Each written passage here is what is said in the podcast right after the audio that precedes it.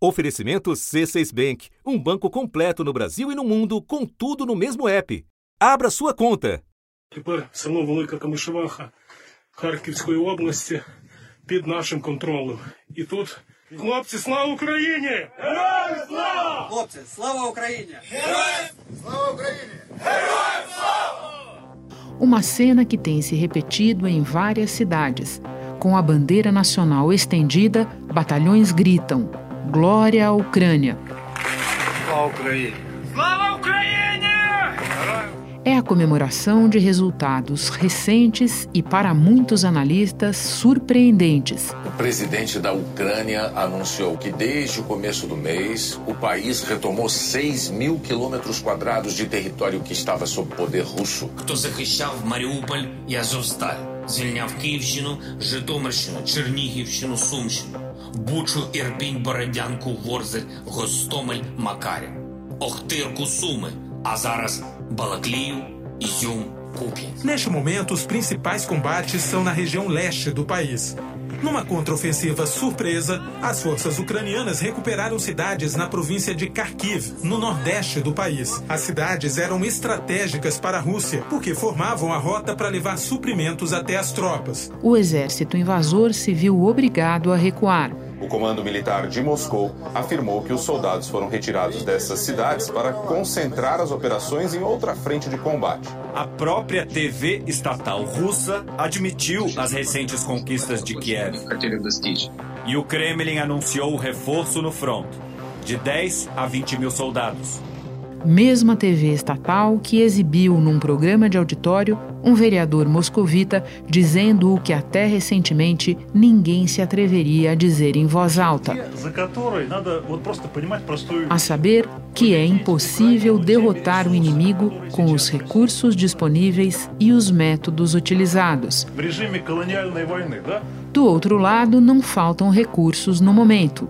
Segundo fontes da imprensa americana, essa contraofensiva tem participação dos Estados Unidos. A troca de informações vem ajudando no planejamento de ação das tropas ucranianas. A ajuda americana ao país passa dos 15 bilhões de dólares desde que Joe Biden assumiu a presidência. O apoio ocidental tem trazido resultados no campo de batalha. Mas o secretário de Estado americano pede cautela, lembrando que os russos mantêm contingente relevante no país invadido e controlam importantes regiões a leste e ao sul. We've seen significant progress by the Ukrainians. It is too early to tell exactly where this is going. The Russians maintain very significant forces in Ukraine. A diplomacia continua à margem dessa história. O presidente ucraniano declarou que as negociações com Moscou só serão possíveis após a liberação completa dos territórios ocupados pelos russos. Já a condição estabelecida pela Rússia é a rendição ucraniana. Da redação do G1, eu sou Renata Loprete e o assunto hoje é a contraofensiva da Ucrânia. Um episódio para entender o maior sucesso militar do país desde que os russos tiveram que desistir do cerco a Kiev em abril. E o que isso projeta para o futuro de uma guerra que acaba de ultrapassar a marca dos 200 dias. Meu convidado neste episódio é Felipe Loureiro, professor de Relações Internacionais da USP e coordenador na mesma universidade do Observatório da Democracia no Mundo. Quarta-feira, 14 de setembro. Felipe, começando pelas objetividades, porque as duas partes em conflito tendem, claro, a exagerar as coisas em seu favor. O que nós sabemos de concreto sobre a recuperação de terreno pela Ucrânia na última semana? Olha, Renata, você tem razão, né? As informações num contexto tão fluido desse conflito, elas têm que sempre ser levadas com cautela, mas a gente pode afirmar com segurança que na última semana o exército ucraniano, as forças armadas ucranianas conseguiram ganhar de volta, né, desocupar praticamente toda a região do nordeste do país que estava nas mãos da Rússia desde o início do conflito, né, sete meses aproximadamente. Essa acho que é a principal informação né, que a gente pode dizer com certeza, porque o próprio Ministério da Defesa russo no último sábado, lançou uma nota reconhecendo que teria desocupado a região para fins de reorganização. Outro apagão na região de Kharkiv, segunda maior cidade da Ucrânia, foi a resposta russa pela perda de território conquistado. Também houve corte no abastecimento de água. Os ataques russos provocaram ainda muitos incêndios, como na usina termoelétrica de Kharkiv. E aí começa a guerra de narrativas, né? enquanto a Rússia diz que estaria desocupando para fins de reorganização, as evidências, na verdade, apontam né, que a contraofensiva ucraniana ali na região do Nordeste é que foi a responsável por isso. Pode detalhar um pouco mais para nós o que tem nessa região que torna tão relevante ela ter sido recuperada pela Ucrânia? No início da guerra, Renata, é, o norte do país né, foi alvo de duas grandes investidas militares pela Rússia. O primeiro foi a tentativa de obtenção da capital, Kiev, né, que deu errado em março e a Rússia recuou. E a segunda investida visou conquistar a cidade de Kharkiv, que era a segunda cidade mais populosa da Ucrânia, que é exatamente essa região onde a contraofensiva aconteceu. Então, de um lado, a gente está falando de uma região que é muito importante do ponto de vista populacional, próxima à fronteira da Rússia, mas também que é uma região estratégica para a Rússia poder atacar o território do chamado Donbass, né, as duas províncias do Donbass, pelo norte que é essa região que na verdade foi o início de todo o conflito, né, onde havia movimentos separatistas russos que o governo Putin decidiu apoiar, reconhecendo a independência. Então, o território do Nordeste, a província de Kharkiv, né, o nome da província é o nome da própria capital, dessa segunda cidade mais populosa que eu mencionava para vocês, ela é também absolutamente estratégico para a, o ataque russo à região de Donbass, que é um dos objetivos centrais de Moscou nesse conflito. Então vamos às razões dessa recuperação. Alguns dizem que o exército russo, focado em outras regiões, se descuidou de Kharkiv e arredores. Outros enfatizam os armamentos vindos do Ocidente de que a Ucrânia dispõe hoje. Qual é a tua leitura? O que pesou mais? Olha, ainda é muito cedo para a gente chegar a uma conclusão sobre as razões pelas quais essa contraofensiva foi muito bem sucedida. Mas o que parece, né, alguns analistas chegaram a trazer a hipótese de que a Ucrânia começou uma contraofensiva no sul, na região da província de Kherson, apenas como um movimento de distração para que as tropas russas se focassem no sul, esperando que a contraofensiva ucraniana viria forte ali para aproveitar né, essa distração russa para fazer uma contraofensiva em outro local, no caso no Nordeste. Particularmente, Renato, olhando para a situação no chão, na guerra, não me parece que esse foi o caso. Né? A contraofensiva em Kherson, que está no sul da Ucrânia, ela é uma contraofensiva real, tanto que a Ucrânia está recuperando alguns territórios ali na região, mas num ritmo, digamos, mais lento. A inteligência britânica disse que a Ucrânia parece estar impondo pressão em Kherson, no sul do país, e que provavelmente destruiu uma ponte que servia como uma das principais rotas para militares russos. E o principal chefe militar da Ucrânia assumiu a responsabilidade por um ataque a uma base aérea russa na Crimeia no mês passado. E o que você teve foi a Ucrânia demonstrando uma capacidade que aí sim é surpreendente de fazer duas contraofensivas ao mesmo tempo. E aí você mencionou a questão da ajuda militar do Ocidente, sem sombra de dúvida fundamental. Blinken foi à capital ucraniana para anunciar 2 bilhões de dólares para a Ucrânia e outros 18 países em risco de uma agressão russa. Mas não foi tudo.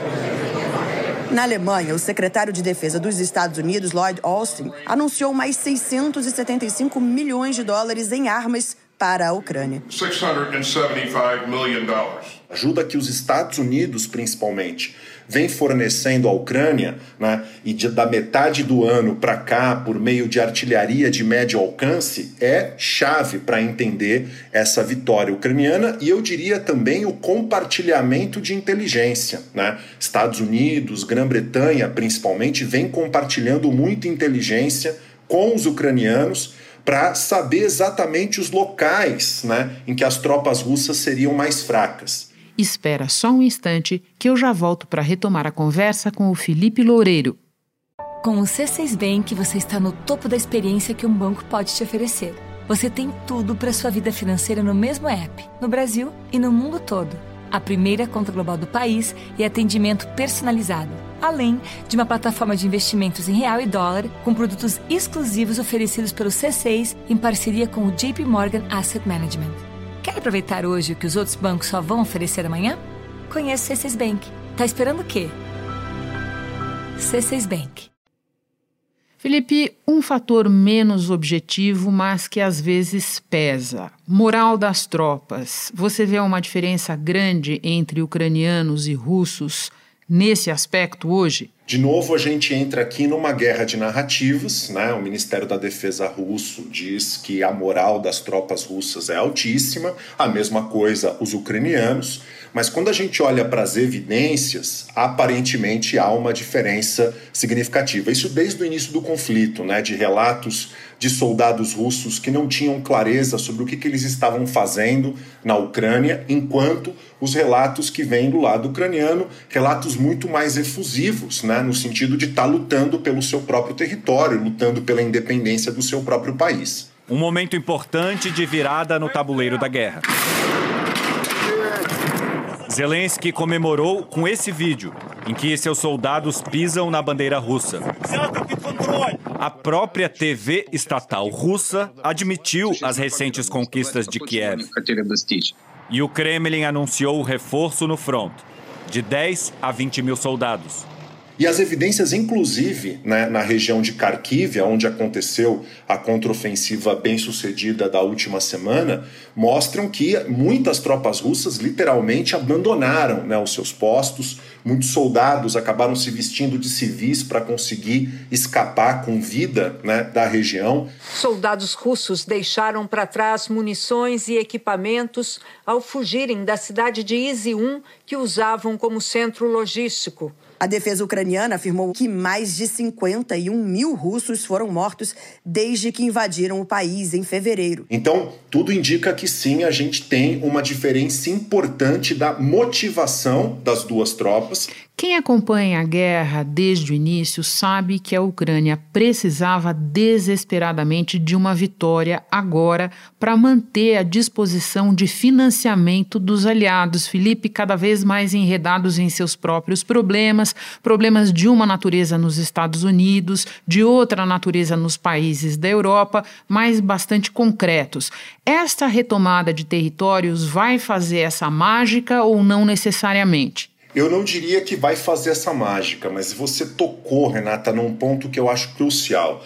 Porque essa contraofensiva, para além do objetivo óbvio de recuperar territórios, ela tinha dois objetivos políticos muito claros. E eu diria que, no geral, ela foi bem sucedida nesses dois objetivos políticos. O primeiro, mostrar que a guerra não seria uma guerra de atrito que ficaria parada e indefinida por um longo período, que a Ucrânia teria condições de fazer uma ofensiva bem sucedida contra os russos exatamente para mostrar para o Ocidente né, que o apoio militar do Ocidente é fundamental, que ele continue para que a Ucrânia possa né, ter vitórias no campo de batalha. Então, isso ficou evidente. Se esse apoio ele vai continuar ou vai se ampliar, a gente ainda não tem uma resposta sobre isso mas não há dúvida que mudou a situação, principalmente na Europa, onde havia vozes, digamos, cada vez mais céticas com relação à manutenção do apoio aos ucranianos. E eu diria, Renata, que tem um segundo objetivo importante,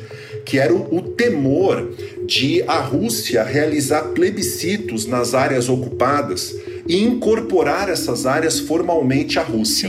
Né? E essa contraofensiva deixou claro o quão fluido é a situação no terreno e dificultou a realização de plebiscito no curto prazo. E, obviamente, isso é algo que para os ucranianos é fundamental. Não ter nenhuma incorporação, por mais que não seja uma incorporação reconhecida pela comunidade internacional, mas não ter nenhum tipo de incorporação territorial, como aconteceu com a Península da Crimeia em 2014 para o território russo. Um ponto em debate, Felipe, na sexta-feira, e eu me lembro bem porque a gente estava acompanhando esse assunto para o Jornal da Globo, os russos anunciavam comboios de reforço.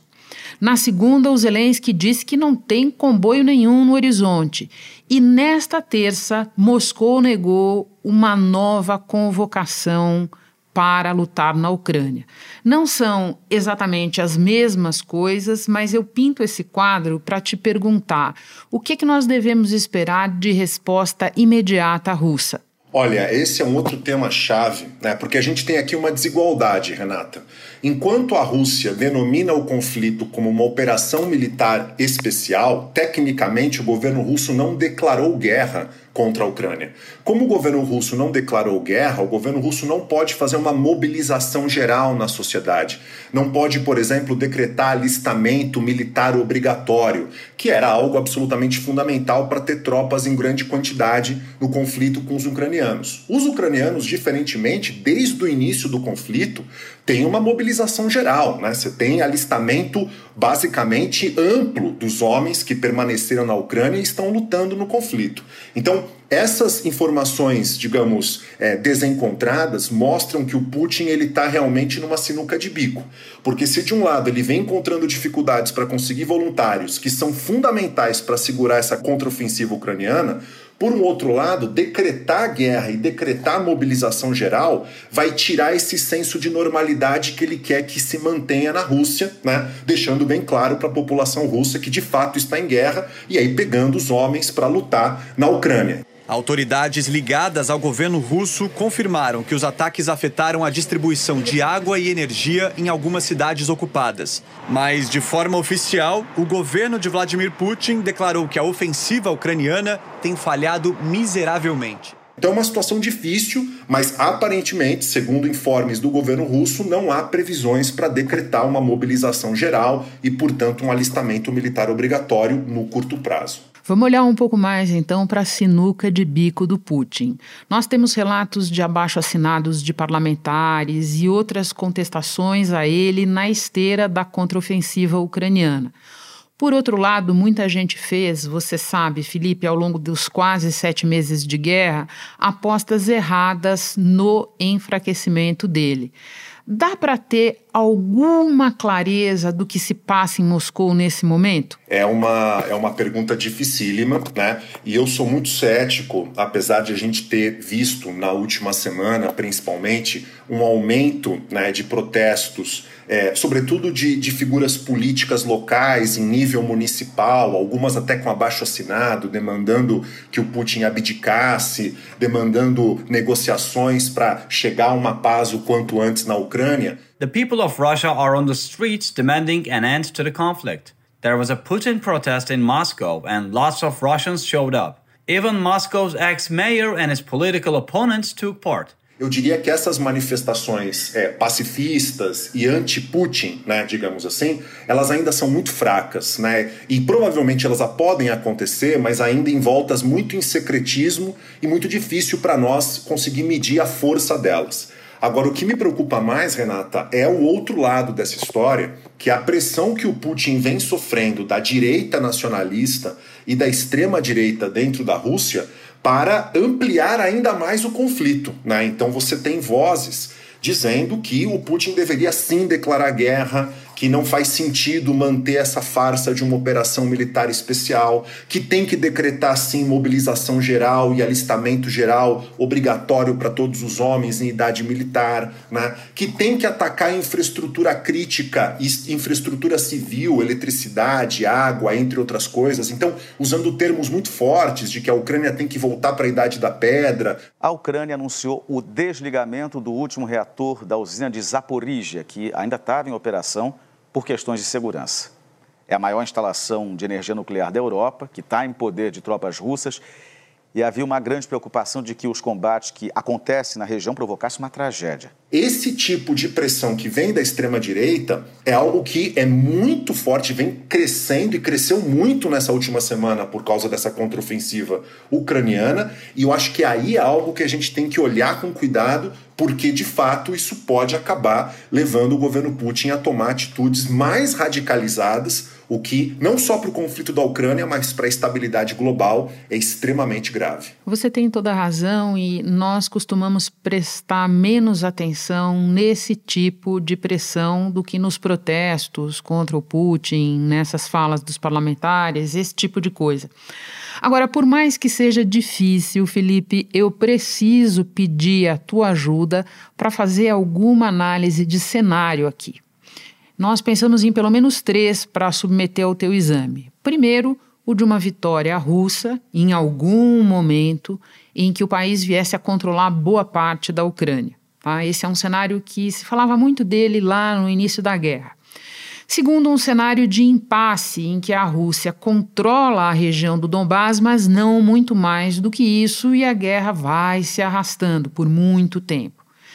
Terceiro, Felipe, o que muita gente não cogitava no começo, mas agora tem perguntas a respeito: a possibilidade de uma vitória da Ucrânia com um recuo quase total dos russos. Olhando para esses três cenários hoje, qual te parece ser o mais provável no médio, no longo prazo? O que me parece mais provável, Renata, é o segundo cenário. Né? Não um cenário de impasse, porque claramente a gente está numa situação em que a contraofensiva ucraniana mostra a flexibilidade, a mudança de terreno na guerra, né? Mas você quer dizer no sentido de se arrastar muito ainda, é isso? De um conflito que vai se arrastar muito. Eu acho que a gente vai entrar numa terceira fase do conflito. Na primeira fase do conflito foi a tentativa russa de ganhar a guerra é, conquistando Kiev, né, imaginando que fosse um conflito rápido. Essa primeira fase terminou em março deste ano, quando a Rússia reorganizou as suas tropas, reorganizou a sua própria estratégia no conflito, muito mais focada em conquistar o Donbás, as províncias do Donbás, e conquistar essa ponte terrestre entre o território russo e a península da Crimeia. Né? Essa segunda fase, ela basicamente termina agora, a meu ver, os indícios apontam que ela termina agora, com uma estabilidade, inicialmente uma estabilidade, mas agora a iniciativa passando para os ucranianos. Os ucranianos, portanto, tendo oportunidade, coisa que até então o foco estava na Rússia, em decidir aonde o conflito de fato vai se dar. Se o foco vai ser na região do Donbás ou se o foco vai ser, por exemplo, mais ao sul. Só que isso, a iniciativa a ir para os ucranianos, não me parece que vai significar uma vitória para a Ucrânia no curto prazo. Né? A Rússia ainda detém, Renata, mais de um quinto do território da Ucrânia. A Rússia ainda possui, do ponto de vista de artilharia, né, de, de é, equipamentos militares, infraestrutura militar dentro da Ucrânia, é um poderio muito grande. Não me parece, digamos, crível, infelizmente, imaginar um conflito que vai terminar no curto prazo. Felipe, obrigada por nos atender. É sempre super esclarecedor conversar com você. Bom trabalho aí. Obrigado, Renata. É um prazer sempre. Este foi o assunto podcast diário disponível no G1, no Globoplay ou na sua plataforma de áudio preferida. Vale a pena seguir o podcast na Amazon ou no Spotify, assinar no Apple Podcasts, se inscrever no Google Podcasts ou no Castbox e favoritar na Deezer. Assim você recebe uma notificação sempre que tiver novo episódio. Eu sou Renata Loprete e fico por aqui. Até o próximo assunto.